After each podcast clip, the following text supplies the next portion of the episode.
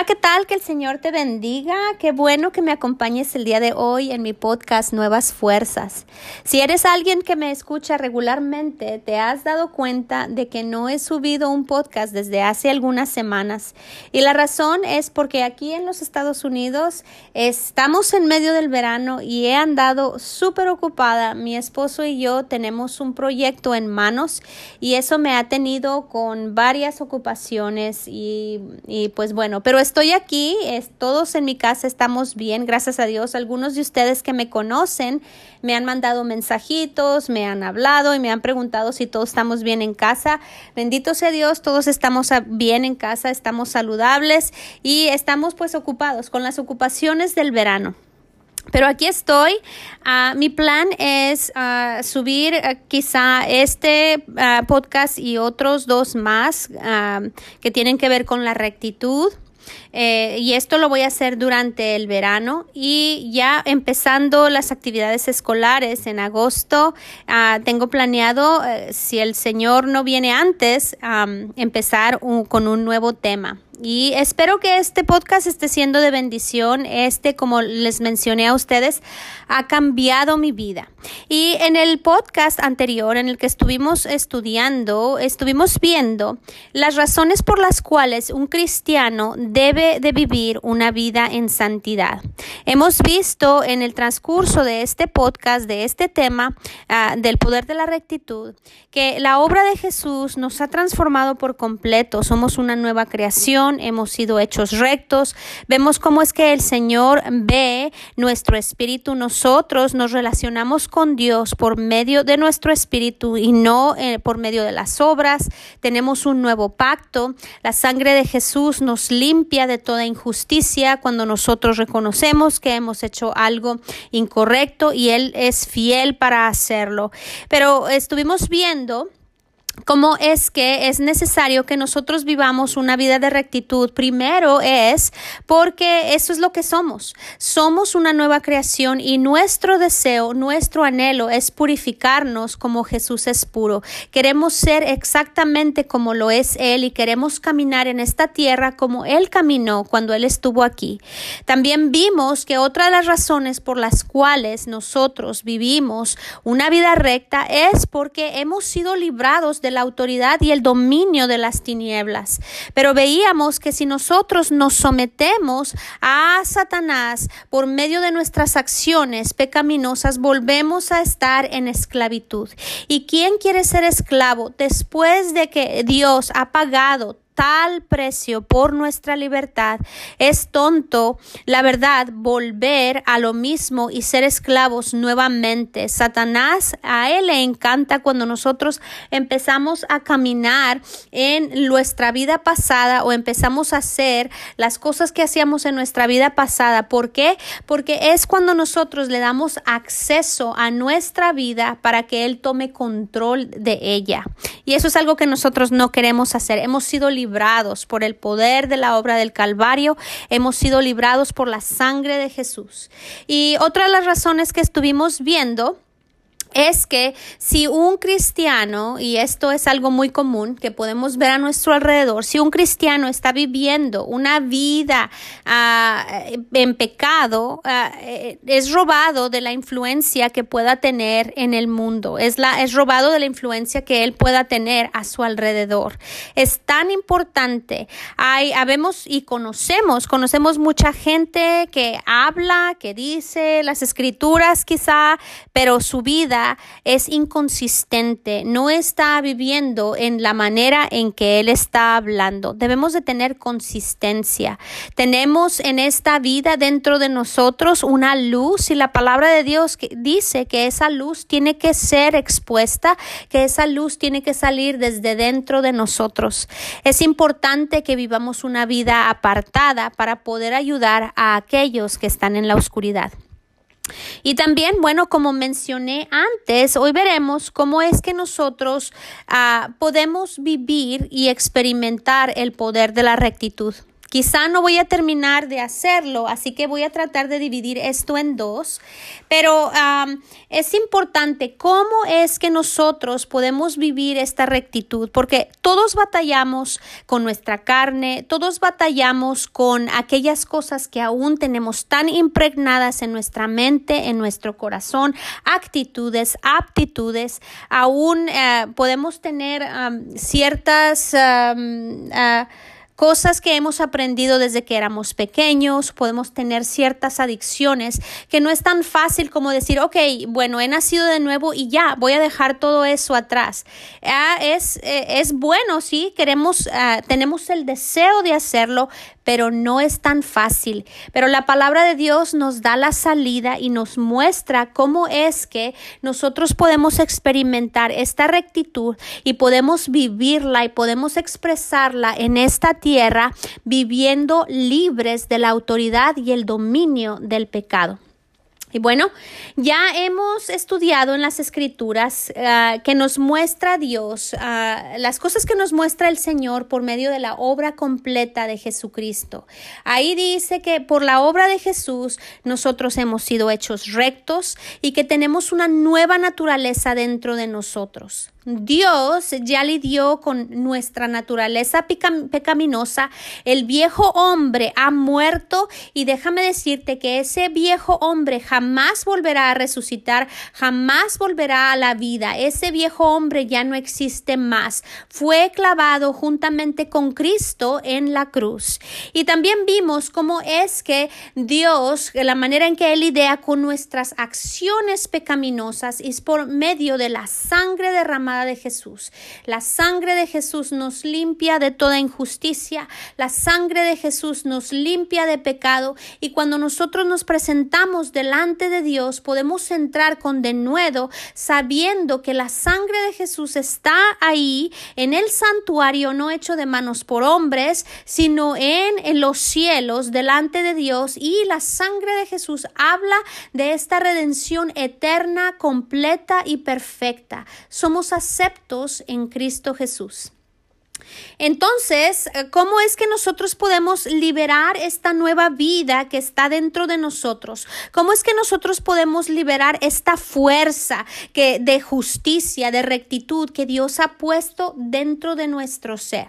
Y quiero que abras las escrituras en el libro de Romanos, en el capítulo en el capítulo 12, versículos 1 y 2. Y esto yo lo voy a leer de la Biblia, de la traducción Reina Valera. Y dice así. Así que, hermanos, os ruego por las misericordias de Dios que presentéis vuestros cuerpos en sacrificio vivo, santo, agradable a Dios, que es vuestro culto racional. No os conforméis a este siglo, sino transformaos por medio de la renovación de vuestro entendimiento, para que comprobéis cuál es la buena voluntad de Dios, agradable y perfecta. Estos dos versículos son tan ricos, están tan llenos de sabiduría y tienen tanto contenido. Lo voy a tener que ah, hacer en trocitos, lo voy a tener que separar para que podamos tener más entendimiento de qué es lo que el Señor nos está diciendo ahí. Bueno, es fácil, puedes leer este versículo y tú puedes decir, Pablo, Pablo fue el que lo leyó, que lo escribió, ¿verdad? Puedes decir, Pablo, esto suena ah, eh, maravilloso, pero es más fácil decirlo que hacerlo. Y es muy cierto, presentar nuestro cuerpo como un sacrificio vivo, vivo, delante de Dios no es algo tan fácil, particularmente porque si tú has vivido, no sé, 30, 40, 50 años y en todo ese, en todo ese tiempo tú has eh, dado a la carne lo que te pide, y llega un día que tú le dices a tu carne, ya no te voy a dar eso, ah, tu carne se va a mm, revelar en contra tuya, es algo que no le va a gustar. Entonces, vamos a ver ah, un poco qué es lo que dice este versículo. Vamos a estudiarlo para poder entender y poder llegar a hacerlo. Entonces, lo que quiero que te enfoques es en esta palabra donde dice, en la primera parte, dice ahí, dice que presentéis, que presentéis vuestros cuerpos en sacrificio vivo, santo, agradable a Dios, que es vuestro culto racional. Esa palabra racional en el griego proviene de la palabra lógico. Y bueno, para nosotros los que hablamos en eh, español es fácil, ¿no? Lógico tiene que ver con nuestra mente, tiene que ver con nuestro razonamiento, ¿verdad? Entonces, esta palabra que dice que es nuestro culto racional tiene que ver con nuestras facultades de pensamiento. La manera en que nosotros vamos a ser capaces de presentar nuestro cuerpo como un sacrificio vivo y mantenerlo así durante toda nuestra vida es por medio de nuestros pensamientos. Sí, ya sé que no te gusta. Vamos a tener que aprender a controlar nuestros pensamientos. Vamos a tener que aprender a decirle a nuestra mente en qué es lo que tiene que pensar. Y te voy a decir y te voy a explicar el por qué. Ah, tú no puedes hacer absolutamente nada que tú no hayas pensado o meditado con anterioridad. Tus acciones, mis acciones, nuestras acciones son concebidas en nuestra mente, son concebidas en nuestros pensamientos. Y esa es la verdad. Pensamientos constantes nos van a llevar a acciones. ¿Qué es lo que vamos a hacer con nuestros cuerpos? Déjame decirte, una persona no va a cometer adulterio sin que antes no haya considerado o pensado, meditado en hacerlo. Es por eso que es tan importante las cosas que nosotros vemos, las cosas que nosotros escuchamos, porque son semillas que entran en nuestro corazón y estas semillas producen pensamientos y si nosotros no detenemos esos pensamientos y dejamos que continúen y perseveren en nuestra mente, nos van a llevar a ciertas acciones. Ah, sabe que no podemos controlar los pensamientos que vienen de repente a nuestra mente, pero lo que sí podemos controlar es cuánto tiempo esos pensamientos permanecen en nuestra mente. Te voy a explicar, si no hoy en los siguientes podcasts te voy a decir la manera en que tú puedes tomar autoridad sobre esos pensamientos y los puedes intercambiar. Puedes cambiar pensamientos malos por pensamientos buenos. Puedes cambiar pensamientos de temor por pensamientos de paz. Y eso yo te voy a mostrar en los siguientes podcasts cómo es que lo podemos hacer. Es posible. Pero el punto de este versículo, el que está haciendo aquí, es que si nosotros sometemos nuestra mente al Señor, sometemos nuestra mente a la palabra de Dios, nuestro cuerpo va a seguir. Nuestro, nuestro cuerpo va a seguir a nuestra mente. Y de eso les digo que voy a hablar más a profundidad en, en el próximo podcast, sino en el que sigue. Pero el, en, el siguiente versículo aquí en Romanos vemos que dice que si nosotros, bueno, voy a volver al ver, a cómo es que dice aquí, dice, no os conforméis a este siglo. Esta frase eh, tiene que ver como que no debemos de entrar en el molde de este mundo. Si tú te fijas, todo lo que ves en la televisión, todo lo que escuchas en las noticias, lo que escuchas, lo que ves a tu alrededor, es el mundo que está tratando de moldearnos, está tratando de que entremos en ese mismo molde para que pensemos de la misma manera que todo el mundo. Y déjame decirte que si tú piensas de la misma manera que todo el mundo piensa, vas a tener los mismos resultados que todo el mundo. Dios nos dice que no debemos de permitir el ser, moldeados a la manera de pensar del mundo. Y dice ahí, ahí continuando, dice, sino que sean transformados por medio de la renovación de vuestro entendimiento o por medio de la renovación de vuestra mente. Y bueno, que esa palabra, me voy a detener ahí también, esa palabra ser transformados. Ah, bueno, y voy a hacer una pequeña nota. En la actualidad, por todos lados escuchamos cosas como ah, no cambies, eres perfecto así como eres, eres maravilloso, Dios te acepta y te ama tal y como eres, ah, acércate a Él así como eres. Bueno, eh, y eso ah, suena muy bien, pero estos versículos nos dicen que nosotros debemos de ser transformados. ¿Por qué? Porque no somos perfectos. No somos perfectos y es cierto que Dios nos ama y que Dios nos acepta tal y como somos. Él nos llama para que vengamos a Él tal y como somos. Él no espera que nosotros nos limpiemos antes de ser limpiados por la sangre de Jesús. Pero al mismo tiempo, déjame decirte que Dios desea, Dios anhela y Dios ordena que seamos transformados. Él no quiere que permanezcamos en la, con la, en la misma condición en la que estábamos antes de haber nacido de nuevo. La palabra transformados proviene del griego metamorfo. Y si tú te acuerdas de la clase de ciencias naturales y esa palabra de seguro que la escuchaste, porque en las ciencias naturales nosotros aprendimos que ciertos animales, ciertos insectos pasan por, por, por, una faceta de transformación. Y voy a usar como ejemplo a una oruga.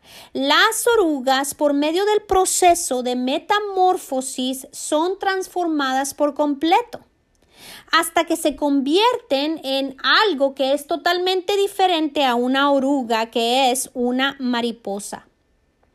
Y creo que esto es una imagen perfecta de lo que puede llegar a suceder en nuestras vidas, en nosotros los cristianos.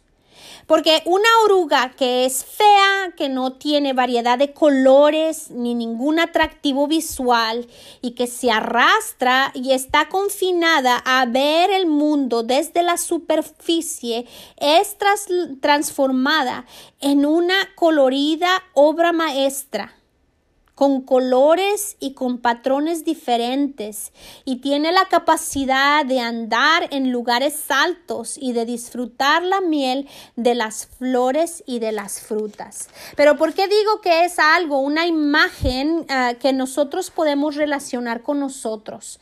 Pues porque muchos de nosotros quizás en nuestro pasado éramos arrastrados por el pecado con una manera de ser que no proyectaba ninguna belleza. Éramos realmente como lo es en el, mundo. ¿Y qué es lo que vemos en el mundo? En el mundo vemos, eh, vemos suciedad, en el mundo vemos impureza, en el mundo vemos obscuridad, vemos maldad, vemos odio, vemos egoísmo, vemos altivez, vemos todas esas cosas que no son bellas. Y vivíamos en tiempos pasados, nosotros vivíamos cada día con una visión de solo las cosas carnales o las cosas superficiales, las circunstancias que tenemos a nuestro alrededor. Pero cuando nosotros venimos al Señor, cuando nacemos de nuevo, de nuevo, el Señor ha puesto dentro de nosotros una nueva naturaleza, una nueva naturaleza que tiene la capacidad de ser transformado poderosamente. Él nos dio una nueva vida. Sabes que tú y yo, si hemos nacido de nuevo, si tú has nacido de nuevo, tienes dentro de ti una vida poderosa, tienes dentro de ti una vida diferente, un tipo de vida totalmente diferente a aquellos que andan en el mundo. Tú tienes la vida y la naturaleza perfecta de nuestro Dios, de nuestro Santísimo Dios. Jesús mismo ha impartido su misma vida dentro de ti. Dentro de todo cristiano verdadero hay un gran potencial que espera ser liberado, que espera eh, salir desde dentro de nosotros y traer transformación a nuestras vidas y a todo lo que nosotros tocamos a nuestro alrededor. Pero esto solo sucede en nuestras vidas si nosotros nos damos a la tarea de renovar nuestra mente. Esto no sucederá nada más porque Dios ya nos ha dado una vida. Esto requiere de esfuerzo. Y algunos quizá que me estén escuchando Ah, y, voy a decirlo, quizá eh, tú que me estás escuchando, tú me conociste en mis años de adolescencia, me conociste en mis años de juventud. Y puedo decirte que, que soy un testimonio vivo de un cambio, porque tú claramente puedes ver el poder glorioso de Dios que me ha transformado, que ha cambiado mi vida. Y quizás ahorita tú estás pensando, Raquel, para que yo cambie se necesita un milagro. Ah, y ¿sabes qué? Yo soy un milagro.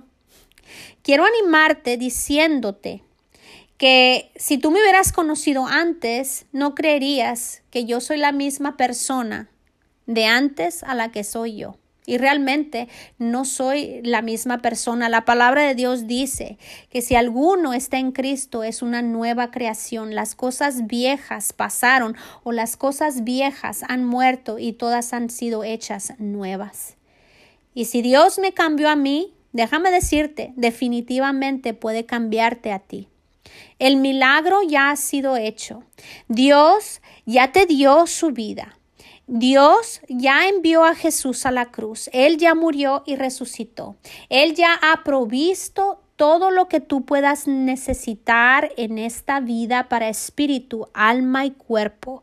Y Él ya ha depositado esta nueva vida, esta nueva naturaleza dentro de ti si tú ya has aceptado el sacrificio de Jesús en la cruz.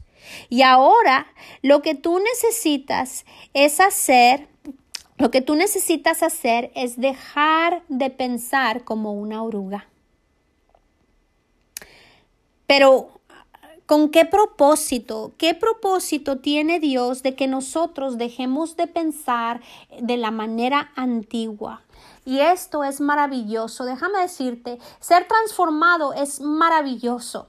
Es maravilloso ser transformado de depresión a tener una paz que sobrepase entendimiento. Es maravilloso de ser transformado, de vivir en ataduras del pecado, de vivir en inmoralidad sexual, de vivir en drogas, qué sé yo, de vivir con todos estos temores o de vivir con todas estas necesidades. Es maravilloso ser transformado a esta nueva vida. Pero Dios tiene un propósito para el cual nosotros seamos transformados. Fíjense bien, al terminar este versículo en Romanos 12, el versículo 2 que nos dice que no, seamos, que no nos amoldemos a este mundo, sino que seamos transformados por medio de renovar nuestro entendimiento o nuestra mente. ¿Para qué? Dice ahí en el versículo 2, para que comprobemos cuál es la buena voluntad de Dios, agradable y perfecta. Me encanta eso. La voluntad de Dios es agradable, es buena y es perfecta. Y yo sé que si tú creciste en religión, has escuchado que todo lo que sucede es la, es la voluntad de Dios, que no hay nada que se mueva si no es por Dios. Pero déjame decirte, las escrituras nos muestran constantemente una y otra vez que la voluntad perfecta de Dios no se cumple en esta tierra como se cumple en los cielos. Esto es algo que Jesús oró, esto es algo que Jesús nos enseñó a orar, él diciendo, ¿verdad? No dijo él, hágase tu voluntad en la tierra como se hace en los cielos.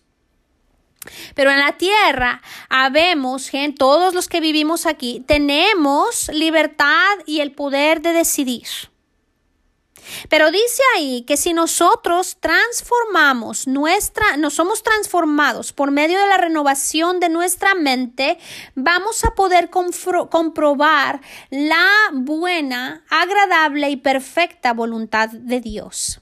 ¿Y qué es lo que significa comprobar? Comprobar significa ver, significa corroborar, significa verificar, significa que nosotros podemos dar testimonio de esto, que nosotros podemos dar testimonio, ser testimonio de la buena y agradable voluntad de Dios. ¿Conoces cuál es la voluntad de Dios?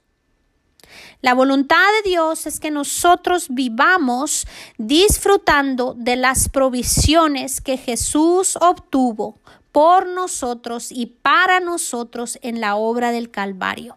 Que disfrutemos del poder de la sangre de Jesús que nos ha librado de la condenación y la culpa a causa del pecado.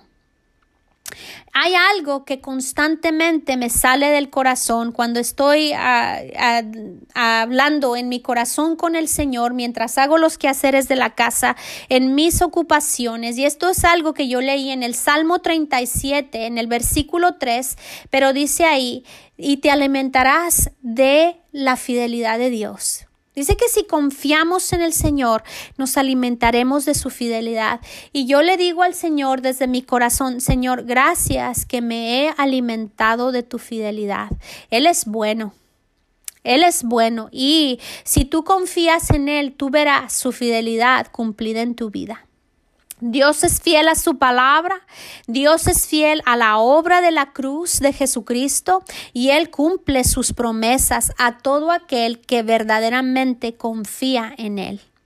Al renovar nuestra mente, poco a poco podemos empezar a comprobar la voluntad de Dios en nuestras vidas. Poco a poco nosotros podemos atestar, podemos ver, podemos corroborar, podemos verificarla en nuestras vidas.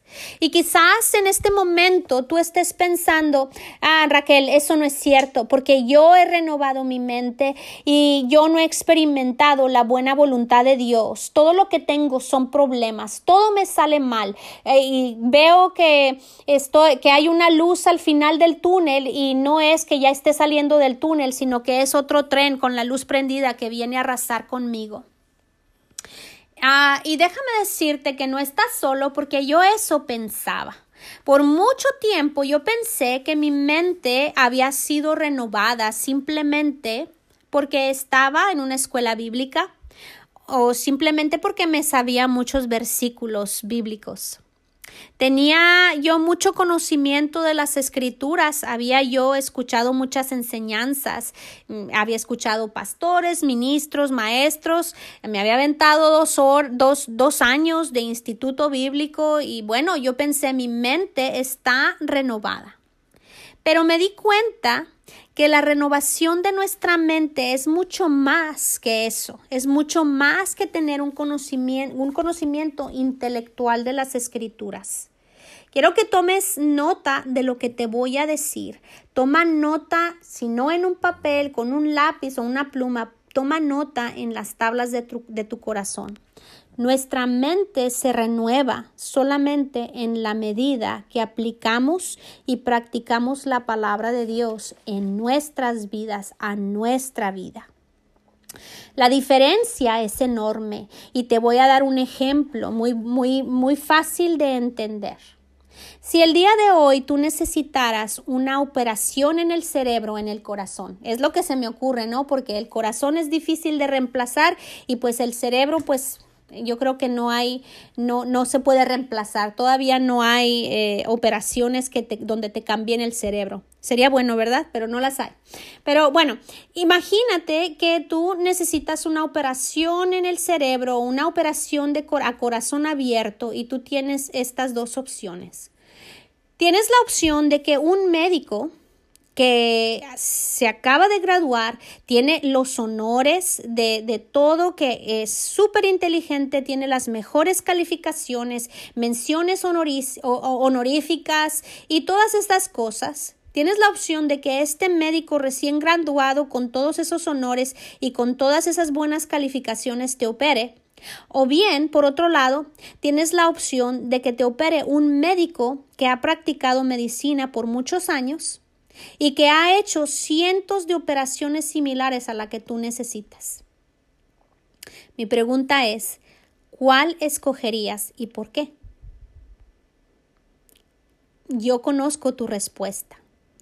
Muchos cristianos tienen mucho conocimiento, pero nunca lo ponen en práctica. Y esa es la razón por la cual no están siendo transformados, ni tampoco están experimentando la perfecta voluntad de Dios.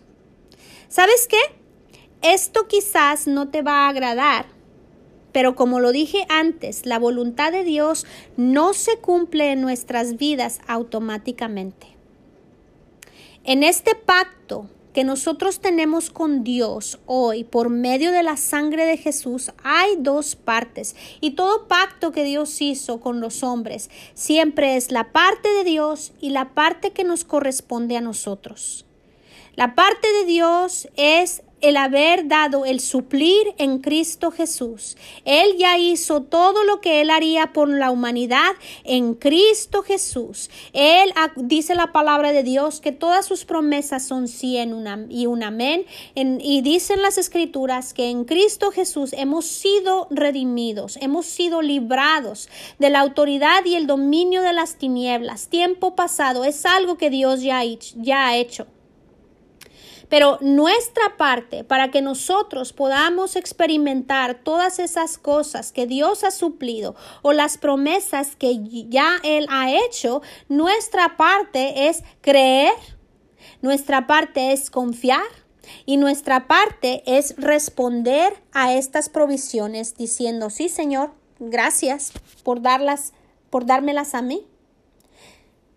Y renovar nuestra mente no sucede automáticamente, no sucede de la noche a la mañana, ni tampoco es fácil porque vivimos en un mundo que es antagonista a la palabra de Dios y porque tenemos un enemigo que pelea constantemente por tener nuestro enfoque, por tener control sobre nuestra mente. Porque Él sabe muy bien este principio que si Él mantiene control en nuestra mente, aunque tengamos esta nueva vida dentro de nosotros, nunca vamos a ser transformados y nunca vamos a caminar en la libertad que Dios nos ha dado. Nunca vamos a poder ser libres de la autoridad y el dominio del pecado. Esto sería más sencillo si viviéramos en un mundo donde no hay ninguna otra voz ni otras experiencias contrarias a la palabra de Dios, pero no es así. Y pues bueno, este versículo, que estos dos versículos del estudio de hoy, espero que te sean de bendición. Esta es la pauta que me lleva, me va a llevar a explicar cómo es que nosotros podemos tener victoria en la renovación de nuestra mente. Y eso lo veremos en el próximo podcast. Tenía muchas notas.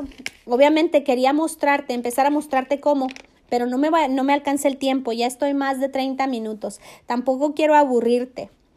Pero bueno, en el próximo podcast vamos a ver cómo es que nosotros podemos renovar nuestra mente, qué es lo que la palabra de Dios nos indica que debemos de hacer para renovar nuestra mente. Espero que este estudio haya sido de bendición el día de hoy. Espero que lo pongas en práctica. Vea las escrituras, léelas y empieza a renovar tu mente para que empieces a experimentar el poder y la fuerza de la rectitud. Amén. Bueno, nos escuchamos a la próxima y que el Señor te bendiga.